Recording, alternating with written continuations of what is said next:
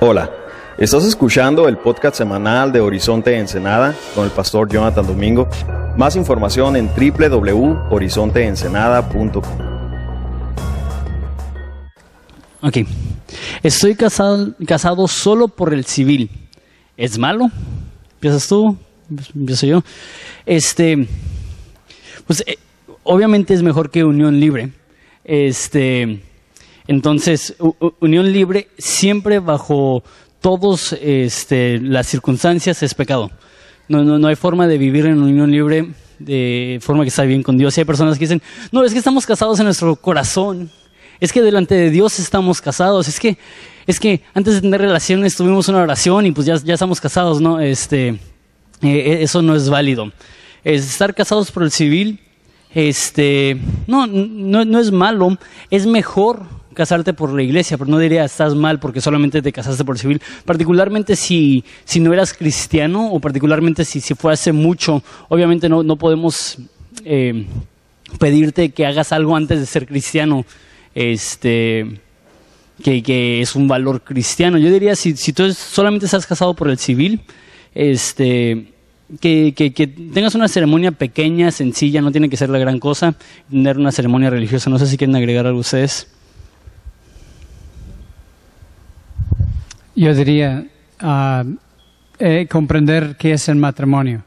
El matrimonio, primeramente, es un contrato legal con la sociedad. Y eso es la, la boda civil. Y también, como cristianos, es un pacto que hacemos con Dios.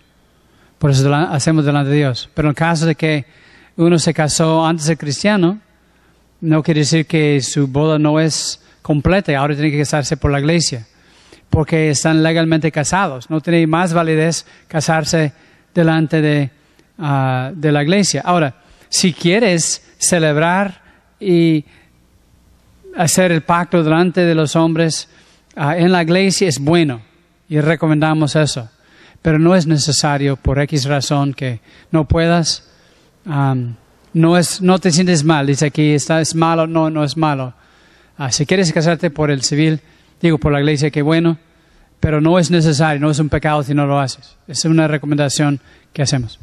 Exacto, y puede ser algo bonito. Uno, de mis eh, recuerdos más gratos es de un hermano que, que falleció hace, no sé, unos ocho meses y eh, unos cuantos meses antes de, fallecer, él estaba casado solamente por el civil él tuvo una ceremonia bien pequeña, yo creo que habían unas ocho personas ahí y simplemente fue un tiempo de, más que nada como renovación de votos.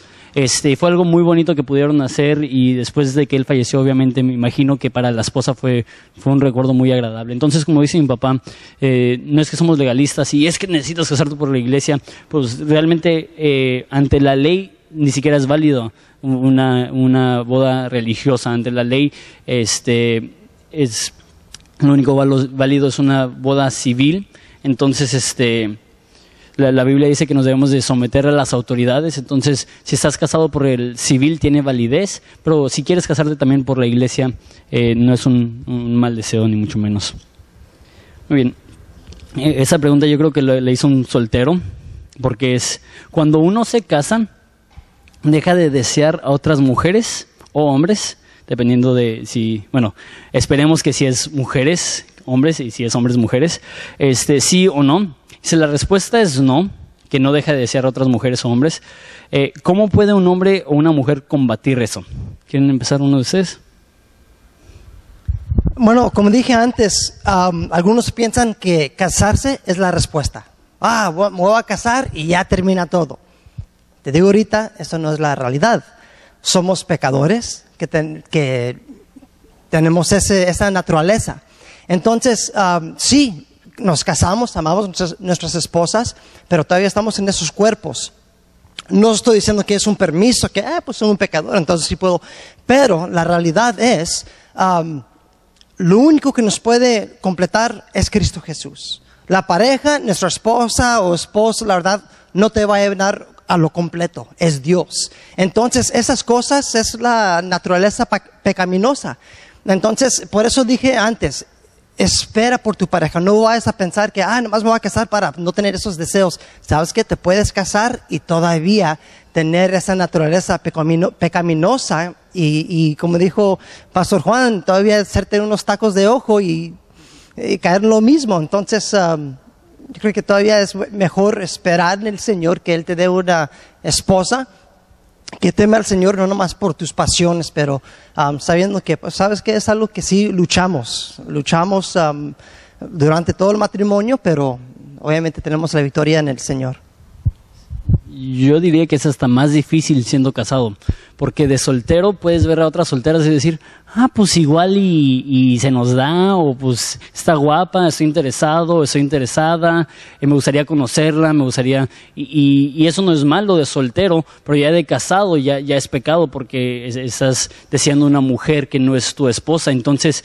eh, como soltero tienes eh, hasta cierto aspecto con, otras personas que son solteras, la libertad de, decir, sabes que me gustaría conocerla mejor y, este y yo lo llevaría a decir que, una vez que te casas estás diciendo que ya no voy a tener una relación de amistad íntima con el sexo opuesto, porque este por amor a, tu esposa eh, conozco personas personas que dicen no es que tengo mi marido pero es que él es mi mejor amigo desde chavitos, e, eso comunica inseguridad que no puedes tener a tu marido como tu mejor amigo o igual. Personas que, que no, es que es, mi esposa, pero también tengo eh, ella, eh, trabajamos juntos y, vamos y tomamos un café y no es nada sensual, no es nada sexual. Eh, eso comunica que, que no estás seguro con tu esposa. Todo eso para decir, yo digo que es más difícil como un casado mantener tu pureza visual, pureza este, en tu corazón. Entonces, eh, yo diría, desde ahorita, como dijo Hassan, aprende como soltero a estar satisfecho en Jesús, porque ustedes me pueden corregir, tienen más tiempo casados que yo, pero yo creo que, que como un soltero es cuando va a ser más fácil estar totalmente satisfecho en Jesús, porque tienes menos responsabilidades y menos cosas que, que pueden distraerte. No sé qué, qué opinan ustedes de eso. Primeramente, si tienes más preguntas, puedes, este, ahí está el bote, hacer la pregunta ahí, con mucho gusto. Lo, ah, ahí es más Pablo ahí. Este, yo quiero hacer la clarificación que no es igual tener un deseo y estar meditando en eso. Por ejemplo, vemos una muchacha guapa, que es imposible ver la televisión, que no ves muchachas guapas. Si te quedas clavada pensando, es ahí, es como el pajarito que llega y se llega a la, cabeza, la paloma, pajarito. Pues va a llegar pensamientos a la mente, pero si hace nido ya es pecado. Y lo mismo con un deseo. Si, ay, ay, qué modelo nuevo, qué modelo nuevo tan bonito están sacando ahora. Este, ah, ¿qué estoy haciendo? Este, perdóname, Señor.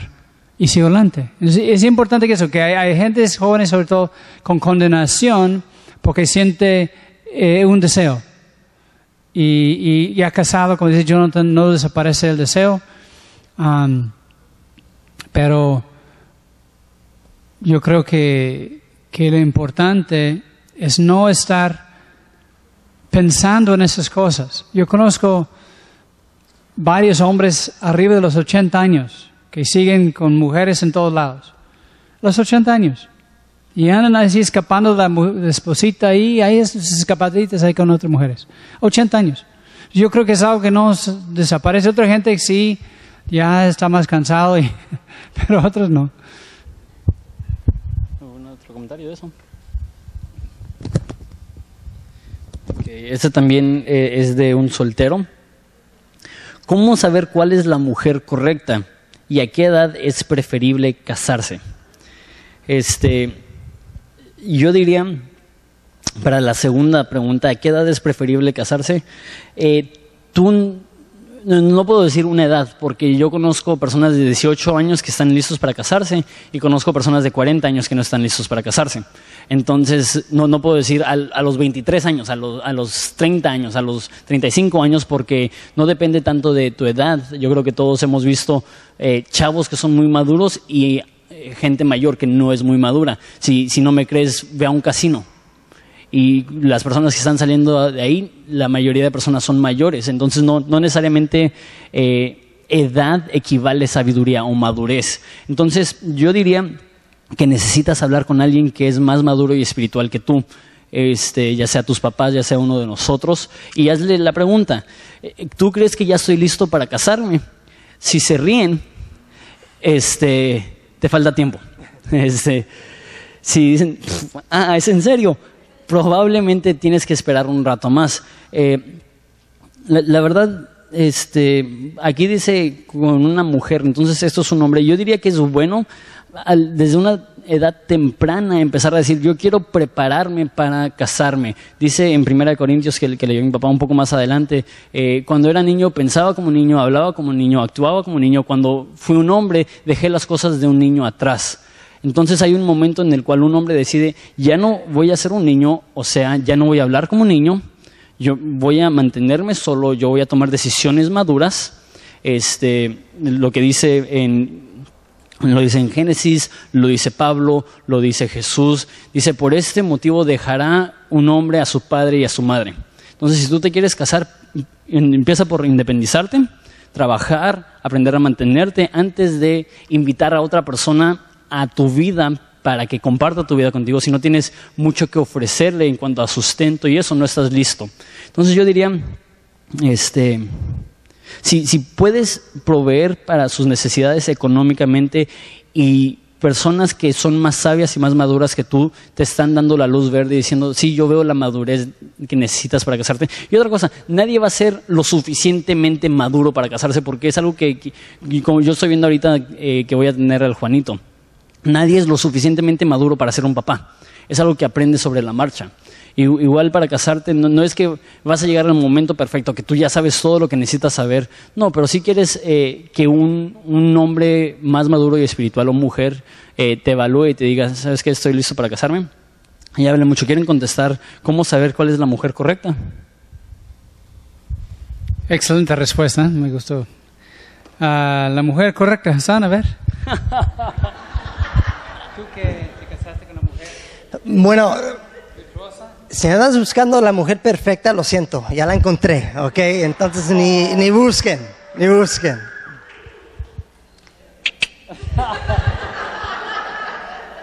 Um, obviamente lo primero es su relación con el Señor. Alguien que ama y tema al Señor. Lo primero, la verdad. Si él no tiene amor para Dios o temor para Dios, es la primer cosa que dice, ¿sabes qué? cuidado, espera, no, no vayas a hacer eso. Y, cuidado porque algunos hablan muy bien, dicen las palabras y, saben cómo hablar como cristianos y todo eso, pero tener mucho cuidado. Pero para decir que vas a encontrar la persona perfecta, no lo vas a encontrar. Ah, Jonathan estaba mencionando eso, ¿sabes qué? Todos somos pecadores, es un pecador buscando otro pecador. Y a veces se, se casan con una persona y dicen, ay, ¿por qué me quedaste con esta persona? Mira que, no, no, tú eres igual. Entonces, yo creo que en realidad es cuando tú encuentras a alguien que tema al Señor, entonces los dos van a aprender cómo amarse y cómo crecer juntos. es, no hay nada perfecto a qué decir. Y por eso muchos dicen, ah, yo no creo que esta persona fue la persona adecuada. No, no, no. Sí es, si, si ya se casaron, es la persona adecuada. Sí es, pero no quieres hacer el esfuerzo para invertir en ese matrimonio. Entonces, la verdad, número uno es que tenga el temor, que ama al Señor auténticamente. El ego de ser perfecto no existe, pero sí existe un Señor perfecto que nos va a guiar cómo podemos mejorar esa relación. La verdad, tú puedes casarte con cualquier persona que está totalmente opuesto de tu manera de pensar o lo que sea, pero se llama Dios. Es más que suficiente para mejorar y ser, y ser la persona perfecta para ti. Sí, yo también agregaría, este, como dice Hassan, no, eh, el hecho que vienen a Horizonte no significa que son cristianos o que son maduros. Eh, sí, en Horizonte, gracias a Dios, y eso es algo que queremos hacer, que es una de nuestras misiones y, parte de nuestra visión es equipar a hombres para que sean buenos, buenas cabezas del hogar, hombres maduros, serios, eh, que quieren tomar la responsabilidad. E, esa es una de nuestras metas. Entonces, si eres mujer soltera y estás buscando un hombre, estás en un buen lugar. También me impresiona, hay un chorro de chavas que, que le están echando todos los kilos. eh, y están sirviendo a Dios y es muy padre. Entonces, si estás buscando es buen lugar, pero no el hecho que están en horizonte hacen que sea el, candidato ideal. Algo que me gusta decir, no porque hagan cara de cólico durante la alabanza significa que es el candidato especial o perfecto para, para casarte con ellos. No porque dices, es que mira la forma que alaba, es que es mira la forma que habla. Pues sabes que hasta Satanás sabe hablar bonito. Entonces, no es tanto cómo hablan. Yo diría, si eres mujer y también si eres hombre, mira cómo interactúa con personas que no le caen bien. Mira cómo interactúa con personas que, que no a veces son sus amigos. Porque si tienen gracia y saben amar a sus enemigos y si son pacientes con sus enemigos, entonces probablemente van a tener gracia y van a ser pacientes contigo. Si te usan a ti solamente para siempre quejarse, de sus maestros, de sus amigos, de sus familiares, si te usan a ti, siempre para hablar mal de sus amistades, tus relaciones, adivina qué, espera 5 o 10 años y va a estar hablando igual de ti con sus amigas. Entonces, este, a ti te va a tratar increíble, porque así somos. Especialmente noviazgo, compromiso, cualquier persona puede tratar bien a una mujer unos cuantos meses. No, no, no digas, es que mira cómo me trata, me trata súper bien. Más bien, pregúntate, ¿cómo trata su familia? Cómo trata a sus amigos, cómo trata a las personas con las que no se lleva bien. Este, y así vas a poder ver madurez. Lo que Jesús dijo es, amas a los que te aman a ti, haces bien, hasta los pecadores, hasta los paganos hacen eso. Entonces, hasta el mayor pagano sabe amar a una mujer mientras que son novios o están comprometidos. Lo que dice Jesús, eres maduro, ama a tus enemigos. Entonces, eso es otro consejo, no es el único consejo que daría, no sé. Tres cosas. Uno, que sea sacerdote del hogar, que es un hombre espiritual o mujer espiritual. Dos, que sea el que suple, suplidor, el que suple, que tenga capacidad de suplir las necesidades. Y el tercero es protector, que te va a, a proteger. O si es mujer, se va a, unir en ese enlazo eh, de amistad. Yo creo que Jonathan dijo bien en su conferencia la importancia de la amistad. Yo creo que ya que pasan los años, quieres a alguien que sea un gran amigo del alma. Y a mi esposa es mi mejor amigo, practico con ella todo. No tengo nadie ni, ni parecido que como ella, que hablo todo con ella. Entonces es mi comentario.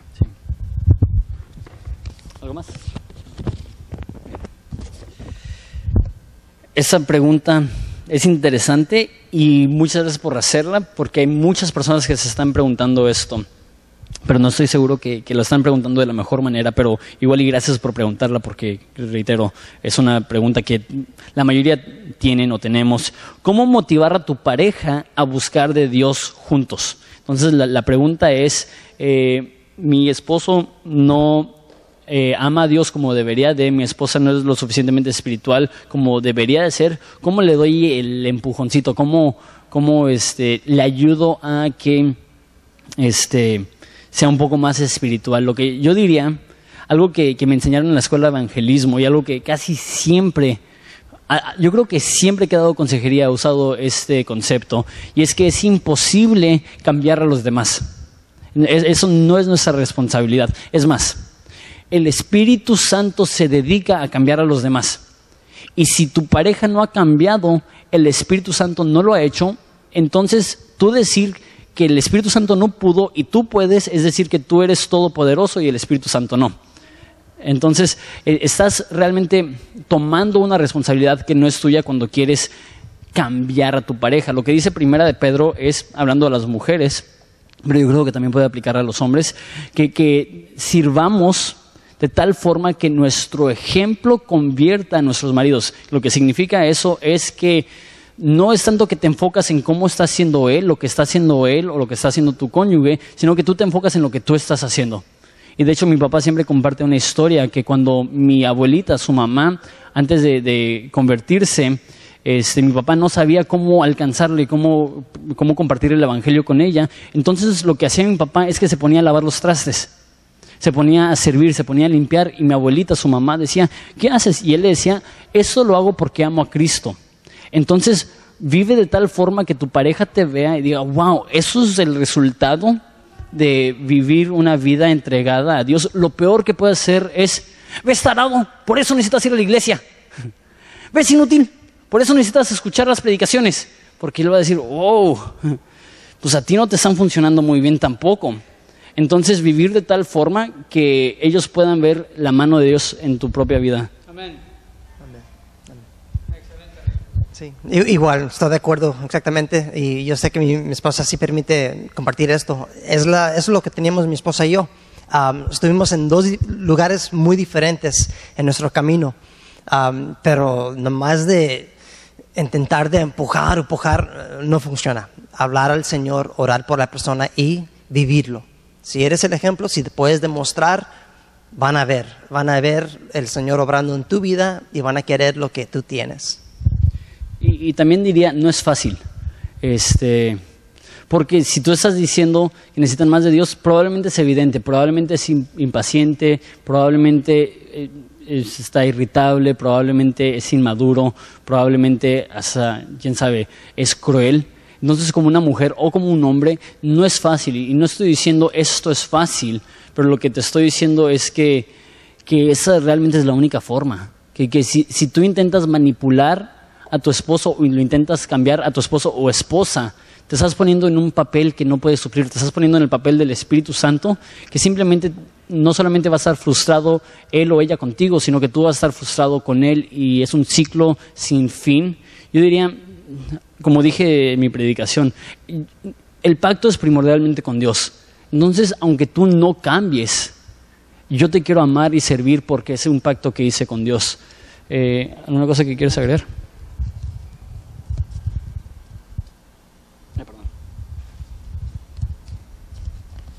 Muy bien. ¿Qué es mejor? Estudiar. Este. Se me hace que está mal escrito. Estudiar a la pareja para saber. Ok, sí está bien escrito. Lo leí mal. ¿Qué es mejor? ¿Estudiar a la pareja para saber qué le gusta más o aprender a decirle a la pareja qué nos gusta más a nosotros? ¿Sí entiendes la pregunta? Pues como hablaste de mi pregunta, y lo voy a contestar.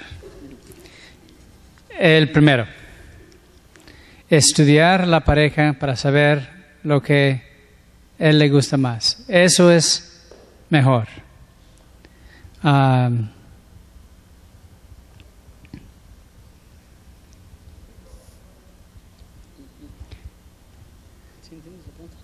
sí.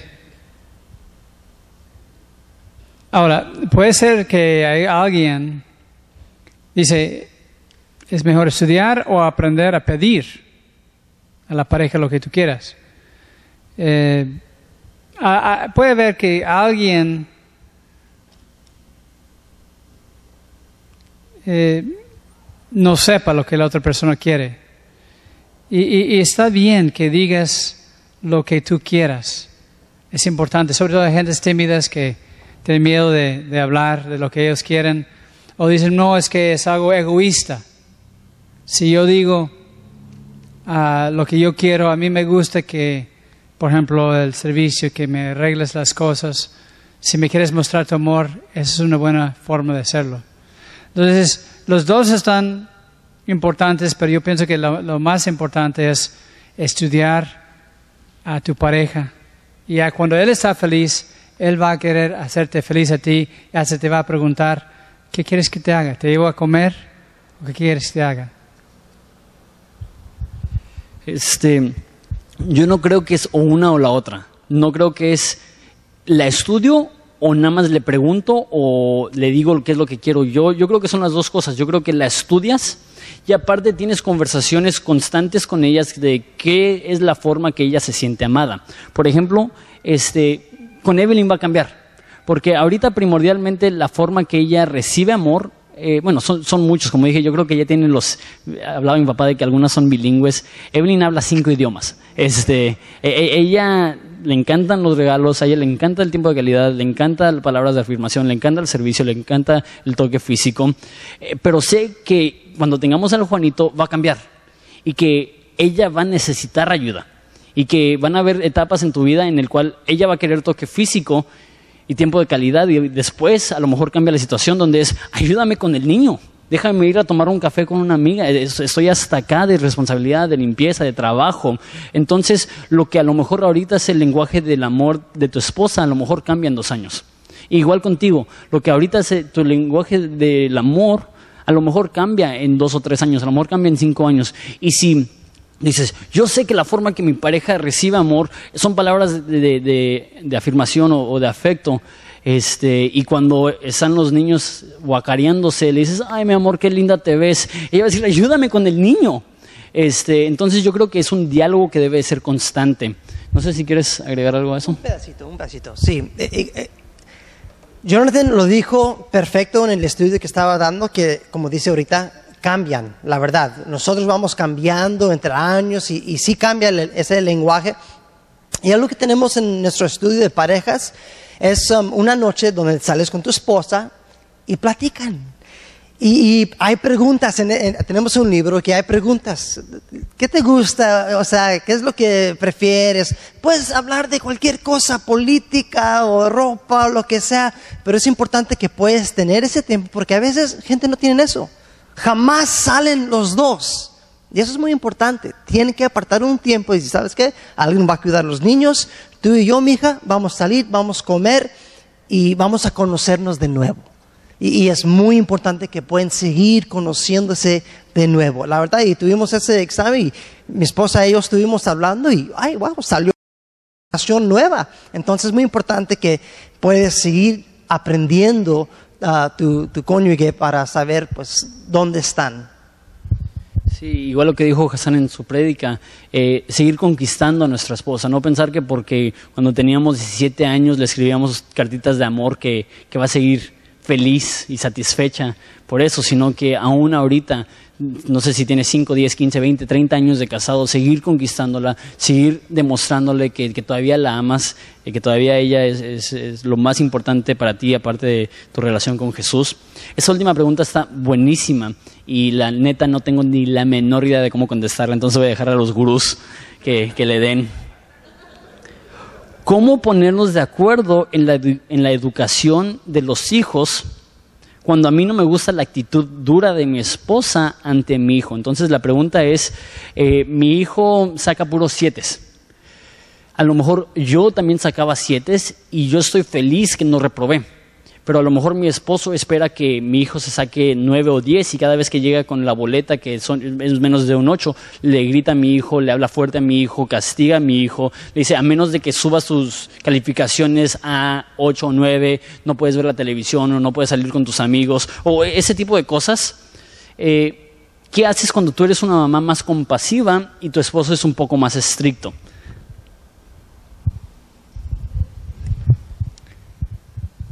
Hay que respetar la otra persona. Eh, somos papás y yo no estoy de acuerdo con todo lo que mi esposa hace con los hijos. A veces ella está muy fuerte y... Pero pues ella tiene todo el derecho de hacer las cosas como a ella le parece. Dios no me va a pedir cuentas como mi esposa fue mamá. Él me va a pedir cuentas de cómo yo fui papá. Entonces, también podemos trabajar en conjunto. Si yo veo que mi esposo está muy duro con, con los hijos, yo puedo dar otro lado de moneda, animarlos, decirles que, ¿sabes qué? Mejor puedes mejorar. Eh, pero mi convicción es que de papá no soy bueno, de esposo pues tampoco. Pero lo único que sí hago, eso sí, yo amo a mi esposa con todo mi corazón. Eso, eso sí, la amo con todo mi corazón. Y a mis hijos los amo con todo mi corazón. Ahora he fallado mucho, ahora no dije las palabras indicadas, ahora no hice esto, no hice aquel, pero no voy a responder por eso. Cuando Dios me llama a cuentas y digo, Señor, aquí está mi vida, hice lo mejor que pude, Él me va a decir, ¿amaste? a mis hijos, porque son hijos de Él. ¿Amaste a mis hijos? Sí. ¿Y si hice buen trabajo? No, quién sabe. Pero yo digo eso que nunca van a estar de acuerdo en todo, pero que aman a sus hijos y si ves algo que no crees que está bien que hace tu pareja, en lugar de discutir con tu pareja, yo estaría seguro hablando con tus hijos que ellos sepan que son amados. Si la otra fue muy estricto o muy tolerante, pues también poner la parte opuesta ahí. Este, ¿Hay más preguntas, Pablo? Este, pues esta es la última pregunta, entonces vamos a seguir contestándola, pero nada más por si tienes pregunta para que no te quedes fuera, puedes traérsela aquí a, a Pablo y Stacy tiene hojas. ¿Alguien tiene una pregunta más? Que levanten la mano para ponerla ahí. ¿No? Ok, entonces vamos a concluir con esa pregunta. Eh, sí, eh, yo, creo exactamente lo que dijo mi papá, a lo mejor este, buscar un, a veces eh, la meta es que puedan llegar a conclusiones amorosas en un matrimonio. Entonces, ¿sabes qué? Con que saque un 8 estamos felices los dos. Y tú quieres un 9, yo quiero un 7, con que saque un 8 y ya llegamos a un acuerdo. Pero hay veces que, que no se va a poder llegar a un acuerdo, pero sí necesita haber armonía. Entonces, ¿qué haces? Eh, yo, esa es la forma que yo lo hago. Igual les digo, no, no, no sé si es la mejor forma, pero yo tengo muchos consejeros. Y este, con Evelyn, si hay algo que yo creo que es algo y ella cree que es algo, le digo, ¿sabes qué? Te amo, yo sé que tú me amas, sé que no lo estás haciendo por rencor, pero sé que yo tengo mi opinión, tú tienes la tuya. ¿Te parece si vamos y hablamos con esa persona y dejamos que él decida? Porque él es más maduro que nosotros. Entonces, si él dice que con nueve estemos satisfechos, o con siete estemos satisfechos, o con ocho estemos satisfechos, él sabe más que nosotros y nos sometemos a, su decisión. Este, y eso ayuda a que, ok, pues ya lo dijo esa persona y si nos equivocamos, eh, pues mínimo intentamos o hicimos el esfuerzo para, para llegar a un acuerdo. Cosa número dos, que, no mencionó mi papá, pero que él lo ha vivido. Eh, eh, particularmente la mente de un hombre funciona en competencia y combate. Entonces, para un hombre todo es quién está en mi equipo y quién es mi contrincario y quiero ganar. Entonces, en los negocios es, yo necesito tener un buen negocio para ganarle a todos los demás negocios. En el deporte es obvio. Y en el matrimonio siempre tienen que acordarse que la familia es un equipo. Porque muchas veces eh, pasa que la mamá tiene su equipo y el papá tiene su equipo y es una guerra civil. Este, y muchas veces es como echarle leña a la llama cuando en este caso la mamá llega y dice, no, es que tu papá es muy estricto, tu papá no sabe. Y entonces eso hace que el hijo se revele o tenga amargura en contra de su padre. Lo que mi papá siempre hizo, y como dijo mi papá, mi mamá es mucho más estricta que mi, mi papá mi mamá, y, y es la, la, cultura, no sé, este, y yo le doy gracias a, a, a, Dios por los dos, porque tuve a la mamá estricta que, que había veces que no pecaba, porque decía, si se entera mi mamá, me, me va a dejar la chancla marcada por años. Este, y, y, le doy gracias a Dios que, ella fue más estricta. Igual con mi papá, eh, él fue mucho más flexible. Entonces, si no hubiera sido por él, no hubiera tenido hobbies como la patineta, no hubiera tenido esas cosas que, que tuvieron una gran parte en mi desarrollo este, como un hombre, aprender a decirle no a las tentaciones, andar con personas que andan fumando su churro de marihuana y aprender a decir no, eso no es para mí, yo quiero servir a Jesús. Entonces, lo, los dos fueron eh, de bendición, pero algo que mi papá jamás hizo es hablar mal de mi mamá enfrente de mí. Lo que él decía es, entiéndela, ella te ama, ella lo está haciendo por tu propio bien. A lo mejor no estoy de acuerdo, pero no está haciendo esto, esto porque te quiere lastimar, sino porque te ama mucho y te quiere proteger. Y si está siendo estricta es porque no quiere que algo malo te pase. Y verlo de esa forma, si el papá es muy estricto, decirle al niño, ¿sabes qué? No estoy de acuerdo con él, pero ¿sabes qué? Sí sé, tu padre te ama y si Él está siendo estricto contigo es porque Él quiere que salgas adelante, que tengas una buena vida, que puedas crear una buena familia. Y, tiene paciencia, paciencia. Si, si no está haciendo lo que tú crees que es adecuado, igual y no, pero es tu Padre y Él te ama. Entonces, eh, siempre recordar a la familia que somos un equipo y que no es el equipo del papá y el equipo de la mamá y a ver quién gana, sino todos somos un equipo y tenemos que mantener la armonía. ¿Quieres agregar algo? Sí, padre, por favor. Ok, entonces la pregunta, ¿cómo podemos estar de acuerdo en la educación de los hijos? Bueno, para nosotros es fácil. A mí me corrieron de la escuela. Mi esposa sacó 10. Entonces, ella está encargada de los niños. Entonces, entre los dos pregunta cuál es el más inteligente. No se crean, esa es una broma. No, um, lo que nosotros hemos aprendido es algo un poco diferente. Tenemos tres uh, muchachos, varones, que andamos eh, dando estudios en casa y la verdad es lo que hemos realizado es cada uno es diferente. Cada uno es diferente en su forma de recibir, de crecer, y no se puede aplicar la misma cosa eh, a, los tres. O sea, hay diferentes formas. Entonces, aunque yo sé es difícil esta pregunta, pero conocer tu hijo, cómo es que, cómo aprende más o, dónde son sus luchas, reconocer eso primero y decir, ok, ¿cómo es cómo podemos llegar, como dice Jonathan, a un acuerdo? Ah, porque ya sabemos él está fuerte aquí, pero está débil aquí, lo que sea, y de ahí orar y a ver qué es lo que sería el mejor para, para su hijo. Pero eso es lo único que puedo ofrecer. Y a lo mejor ese es uno de los aspectos que dijo mi papá, el amor es sufrido.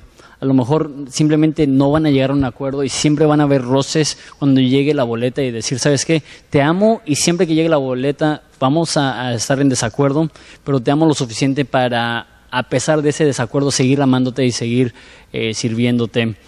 Eh, ya es la última pregunta, ¿quieres agregar algo? Este, lo que estás diciendo es excelente punto. Ah, si no estás de acuerdo con algo en el matrimonio, eh, ten fe en Dios. Tu fe está en Él, no tu fe no está en tu marido, en tu esposa. Ten fe en Dios. Ahora no estás de acuerdo como tu esposo está corrigiendo a tus hijos, pero ten fe en Dios son los hijos de Dios.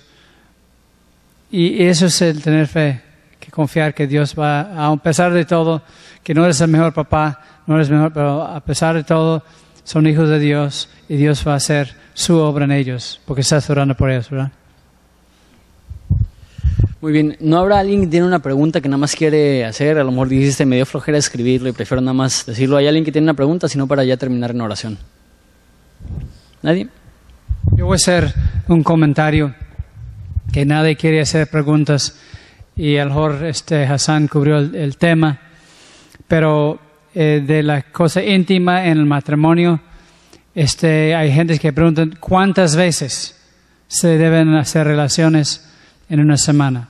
Pues varía mucho entre parejas, uh, pero no hay un, una, una cantidad y ustedes dos tienen que hablar y ver las cosas.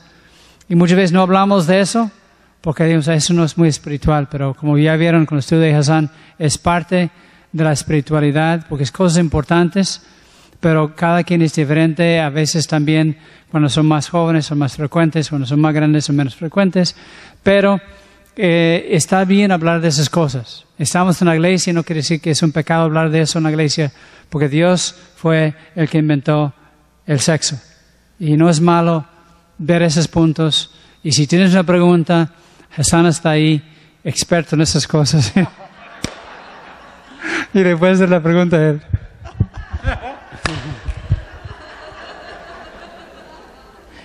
¿Por qué tan rojo, Hassan? Yo sí quiero decir que, que, eh, leí un libro hace un poco que, contiene un chorro de estadísticas y se me hicieron fascinantes. Y no quiero ser vulgar, no quiero ser este, nada más quiero ser muy claro, particularmente eh, para que las mujeres entiendan a sus esposos. Eh, para parejas menores de 35 años, este, la pareja promedio tiene relaciones tres veces por semana. Eh, y las mayores va disminuyendo, obviamente, por cuestiones de salud, ya no tienen la condición física o, este, la capacidad de hacerlo tan frecuente. Pero en parejas de 35 eh, años o menos tienen relaciones tres veces por semana y el hombre de todos modos, ¿me entienden? Se las arregla por su propia cuenta cuatro veces por semana. Eh, eso cuando escuché eso dije, no inventes. Entonces, aparte de, las tres veces por semana, y a lo mejor tú dices, eso es muchísimo. aparte de esas tres veces, el hombre todavía está buscando otras formas de, de llenarse. Entonces yo diría este, que debe de ser lo más frecuente posible. La Biblia dice que no se abstengan a menos de que lo vayan a hacer por oración. Entonces a lo mejor tú dices, ¿qué? Tres veces por semana, estás loco, Jonathan. Y tu esposo ahorita está, Dios, por favor, que escuche mi esposa. este, eh, particularmente, nada más quiero ser honesto, no quiero este, incomodarlos ni nada. Eh, los hombres producen testosterona, producen semen, producen esto, y si no tienen relaciones, eso afecta todo. Eso afecta su estado de ánimo, eso afecta su amabilidad, eso afecta, yo diría, hasta sus razonamientos. Entonces, este, es bueno que sea seguido y, este, y hombres no digan, Jonathan dijo, sométete. Este, pero que en amor busquen las formas de enamorar a sus esposas para que ellas también lo busquen. Ahora sí, el experto.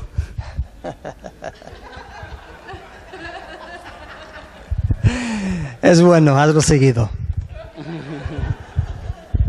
Ok, ok. ¿Quieres hablar tú para terminar? Ok. vamos a hablar para terminar. Jesús, te damos tantas gracias por eh, el hecho que tú nos has creado y justo después de crearnos dijiste, no es bueno que el hombre esté solo, le haré ayuda idónea. Padre, te damos gracias los que estamos casados por nuestra ayuda idónea porque no la merecemos, eh, no merecemos eh, eh, el regalo de una pareja. Padre, te pido por los que están aquí y han olvidado eso y han dicho, ¿por qué me casé con esta persona? En vez de decir, wow, no puedo creer que Dios me ha dado el honor y el privilegio de estar casado con esta esposa o esta mujer. Y te pido por, por, las parejas en todos los aspectos, eh, en su comunicación, en su intimidad, en, en, su crianza de los hijos, en su vida socioeconómica, la provisión para sus familias, todas estas cosas, Padre. necesitamos la ayuda de tu Espíritu Santo y te damos gracias porque tú lo has mandado para llenarnos y para transformarnos y para regenerarnos, para que podamos a través de tu poder y tu gracia amar a nuestras esposas y a nuestros esposos como tú mandas. Te damos gracias, Cristo, por eso en el nombre de Cristo Jesús. Amén. Amén. Gracias por venir.